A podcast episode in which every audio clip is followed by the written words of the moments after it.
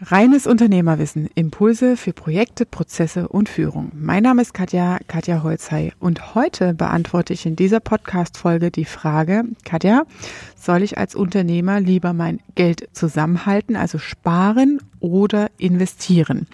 Also freu dich auf diese Folge und verschaff dir Freiheit durch reines Unternehmerwissen.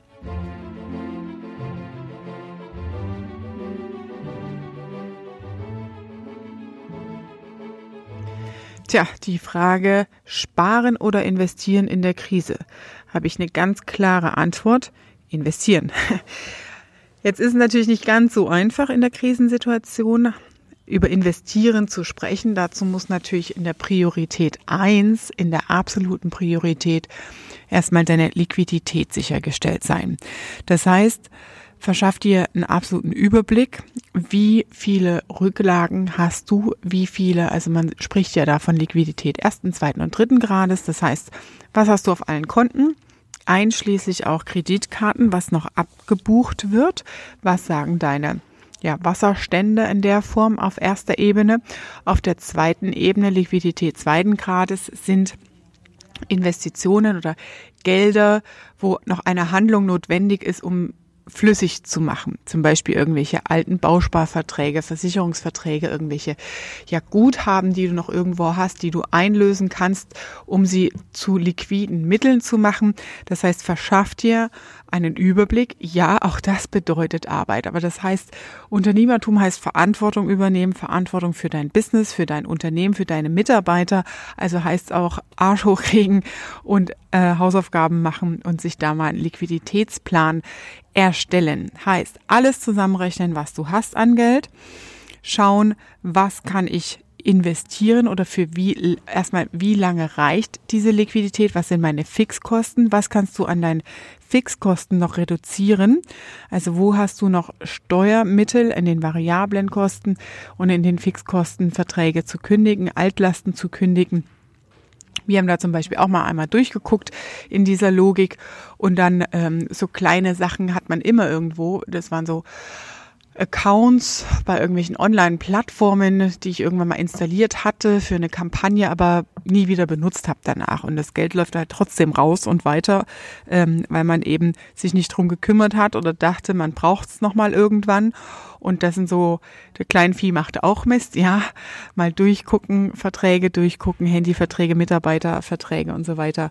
Ähm, wo hast du noch so ein paar Stellhebel an liquiden Mittel, wo du sagen kannst, hier, da kann ich einen Stopp dran machen, um die Fixkosten zu reduzieren dann nimmst du diesen übrig bleibenden Betrag und schaust verteilt über die nächsten Monate, wie lange reicht das Geld und guckst dann, also ich habe immer eine Investitionsliste natürlich, also alles, was will ich als nächstes anschaffen in Form von Investitionen. Das ist natürlich gut, wenn du auch sowas hast für dein Business grundsätzlich, um auch zu wissen, geldmäßig, wo schiebst du was hin und dann scheibchenweise zu entscheiden ähm, und eine Entscheidung zu treffen für das nächste Quartal, fürs nächste halbe Jahr.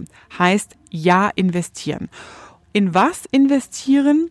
bevor ich jetzt in, einen Anlagenpark Maschinen investieren würde, würde ich vorher mir erstmal anschauen, wie kannst du deine Abläufe optimieren? Also wenn du also in Anlagen und, und ja, Maschinentechnik investieren, erst wenn klar ist, dass es ein ganz schlanker Prozess ist und du dafür diese Anlage und Maschine brauchst. Also erstmal prüfen, ist dein Prozess ja schlank genug, weil das, was oft passiert ist, man hat einen Fehler, man hat äh, Fehlerhäufigkeiten in den Abläufen und meint dann, ah, das liegt daran, dass wir die Maschine erneuern müssen. Wenn du aber deinen Prozess in ein modernes, neues Geschäftsmodell anpasst, dann ist diese Maschine vielleicht obsolet. Wenn du dein Produktportfolio aktualisiert hast, eine Auswertung gemacht hast, welche Produkte sind eigentlich immer drin, weil wir sie schon immer hatten, aber gar nicht wirklich rentabel oder profitabel. Hast du die Renditen auf Produktebene? dann brauchst du vielleicht auch nicht diese Anlage. Also erstmal da auch diese Prüfläufe machen und prüfen, wenn mit Blick nach vorne neues, modernes, digitales, hoffentlich Geschäftsmodell, brauche ich diese Investition noch. Alles andere an Investitionen, was ihr definitiv braucht, ist das Thema Marketing und Vertrieb, neue Vertriebswege, neue Denkweisen, neue Unternehmensstrukturen nach innen auch, das ganze Thema Anpassungsfähigkeit, ähm, Volatilität, Veränderung, wie schnell ist die Reaktionsfähigkeit von Veränderung am Markt in euren Abläufen. Also wenn der Kunde auf einmal eine andere Variante möchte, wie schnell könnt ihr das darstellen und abwickeln? Wie schnell könnt ihr den Kunden bedienen? Müsst ihr erst Grundsatzdiskussionen führen oder habt ihr für solche Sonderwünsche, Änderungsschleifen, Änderungen, die auch vom Markt getrieben sind vielleicht, Reaktionsmöglichkeiten, schnell umzusteigen? Beispielsweise, als die Krise kam, Ausgehverbot, zack, äh, ich konnte nicht mehr rausgehen, Seminare und in die Unternehmen gehen. Wir haben auf Knopfdruck innerhalb einer Woche alles komplett digital umstellen können. Also, und das ist mit Änderungsgeschwindigkeit, Anpassungsfähigkeit gemeint. Also wie schnell und flexibel ist dein Geschäftsmodell, sich auf Veränderungen vom Markt, Umwelteinflüsse etc. einzustellen. Also das heißt Investitionen, an der Stelle sind es viel Fähigkeiten, Unternehmensstrukturen, ähm, Verantwortungsbereiche, wer arbeitet mit wem zusammen. Es geht in die Richtung fluide Organisationsmodelle, das heißt nicht mehr abteilungsbezogenes Arbeiten, der Einkauf, der Controlling-Abteilung, die Produktionsabteilung, die Herstellung, das sind alles so ja, Silos am Ende. Und wenn du so arbeitest und dein Business so aufgestellt hast, dann hast du meistens extrem viel Reibungsverluste und Geldfresser in deinen Abläufen, weil die eine Abteilung ist für was zuständig, wirft über den Zaun und es kümmert sich keiner mehr darum, dass der Vorgang wirklich bis zu Ende abgearbeitet wird, weil nicht der gesamte Prozess aus Sicht des Kunden verstanden wird. Und das führt wiederum zu Unzufriedenheit.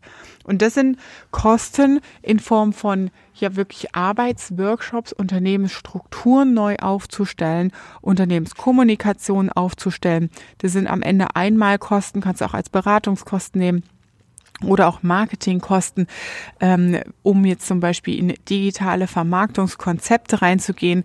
Wichtig ist auch immer hier die komplette Mannschaft mitzunehmen und im ersten Schritt natürlich die Marketingabteilung, aber es nicht nur bei der Marketingabteilung zu belassen.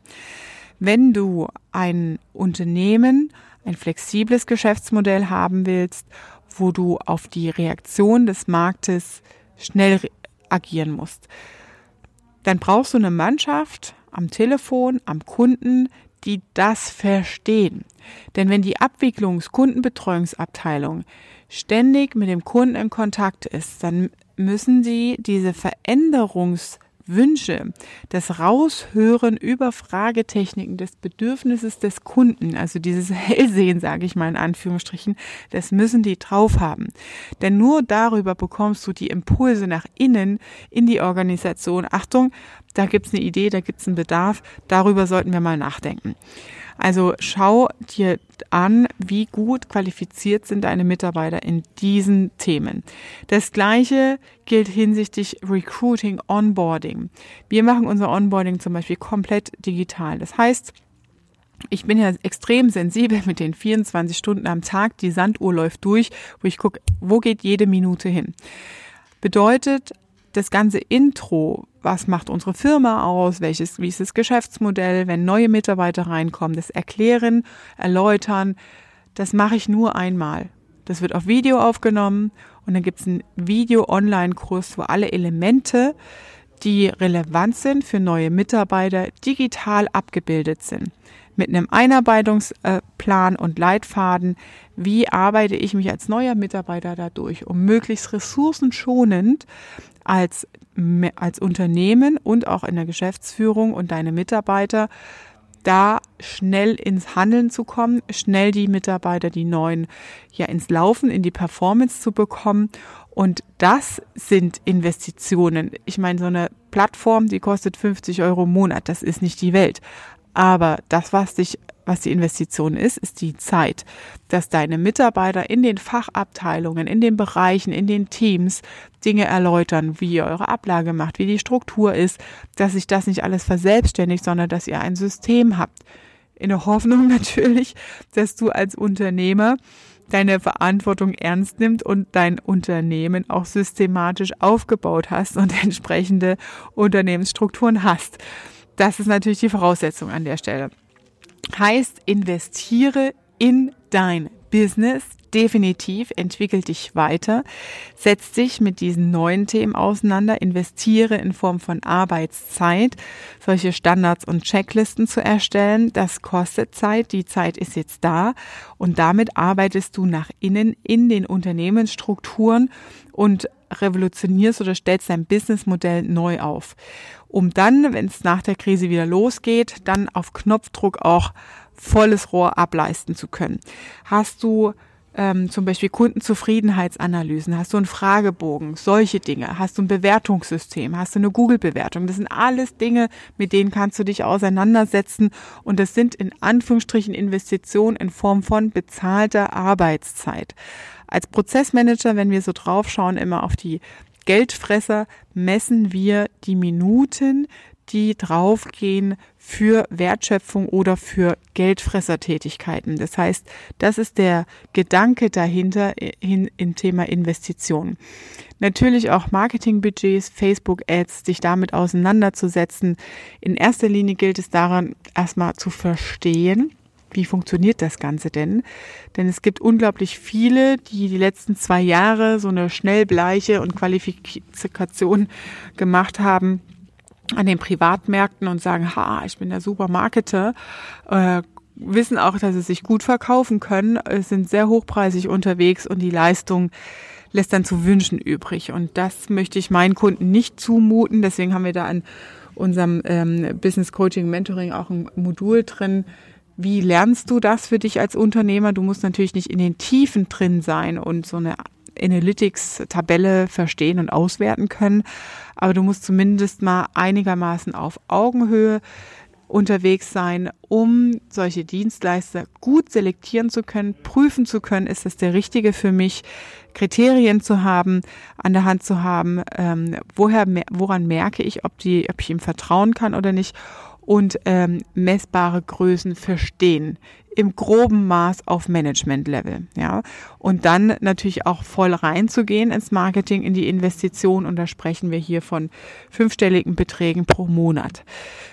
Ja, also von dem her definitiv investieren beste Zeiten Richtung Aktien und äh, ja Investitionen am Markt, was ähm, ja nachhaltige Produkte und Investitionen angeht, das definitiv auch im, im privatunternehmerischen Unternehmerumfeld und ja Attacke nach vorne schauen und genau sinnvoll analysieren, worein du investierst und Schritt für Schritt investieren. Das war deine Dosis reines Unternehmerwissen für heute. Wenn du Fragen hast zu deinem Business, zu deiner aktuellen individuellen Branchensituation, dann nutz die Gelegenheit, mich auch im Live-Webinar zu treffen und dort deine Fragen beantwortet zu bekommen. Ich gehe individuell auf jeden ein. Ich freue mich auf dich und sage liebe Grüße, deine Katja.